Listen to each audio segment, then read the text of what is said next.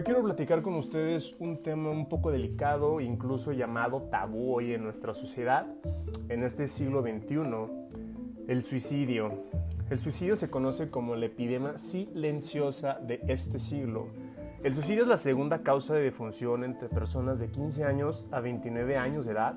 Más de 800 mil personas se suicidan cada año, una muerte cada 40 segundos.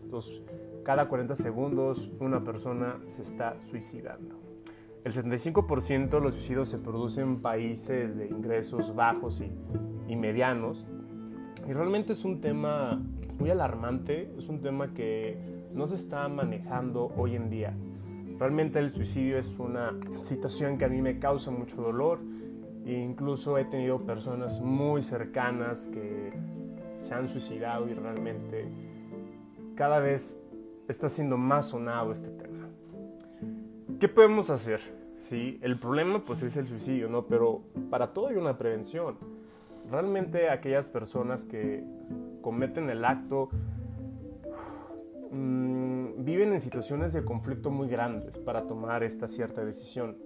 Esto que les comento es lo que me han contado y he podido leer en algunos otros sitios y libros que para mí el suicidio de la persona que lo comete realmente el acto lo lleva a una creencia. Una creencia que puede ser de muchas maneras, principalmente de que él no vale, que realmente nadie lo necesita en este plano o, podrás decir, somos tantos, ¿quién, ¿quién va a notar mi ausencia? Realmente es una de las creencias más fuertes y más peligrosas hoy en día porque incluso se contagia. Realmente tenemos que hacer algo, siendo eh, una decisión radical y permanente ante aspectos y percepciones que a veces son solo temporales. Y ese sentimiento que puedes sentir tú o puedes sentir esa persona, tienes que recordar tan solo es temporal. Cada momento que puedas estar tomando tú en tu vida, una situación que pueda estar pasando, no es permanente en serio, no es permanente, tan solo es temporal. No inicies a tomar decisiones o pensar en toma de decisiones que te pueden llevar a tu muerte. Y no solamente el sufrir es la persona que se suicida, sino de todo lo de alrededor, de las personas que están conviviendo, ¿no?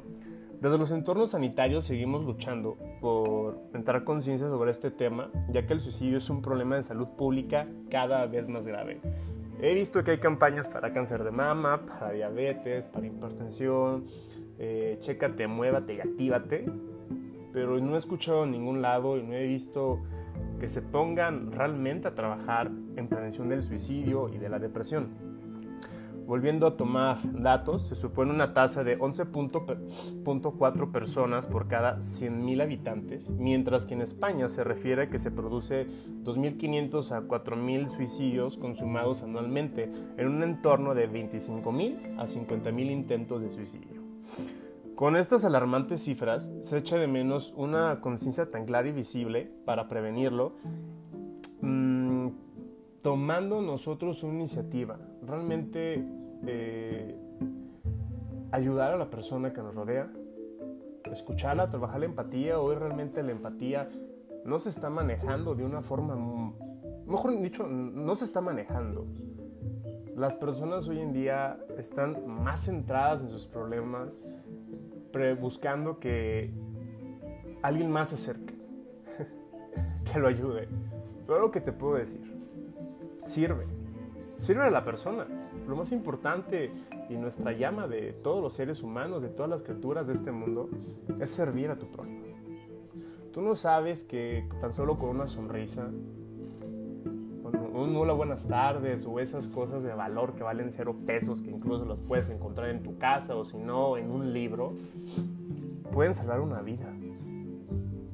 Hay que tener consciente que la felicidad es un ingreso bruto en nuestro país y pueden cambiar totalmente muchas cosas, desde las perspectivas de las noticias que se publican y la información que hoy en día se puede dar. Necesitamos hacer un cambio y yo te invito, yo te invito que en este corto audio que acabo de hacer para ti, salgas en esta vida y no seas egoísta tu dolor. por sucesos que te han pasado, de que realmente yo he sufrido más que todos. No, la verdad no es así. El dolor es el mismo, pero en situaciones eh, un poco diferentes. Otras personas han sufrido más que tú. Tú no sabes si tu vecino o incluso en tu casa, esa persona que siempre saludas todos los días o ignoras todos los días, tenga algún pensamiento.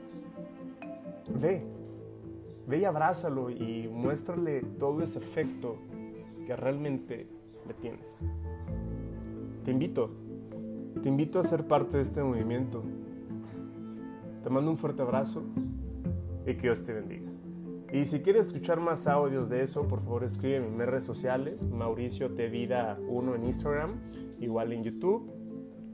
Y podemos platicar sobre tener alguna iniciativa y pasar mi información para que esta comunidad siga creciendo.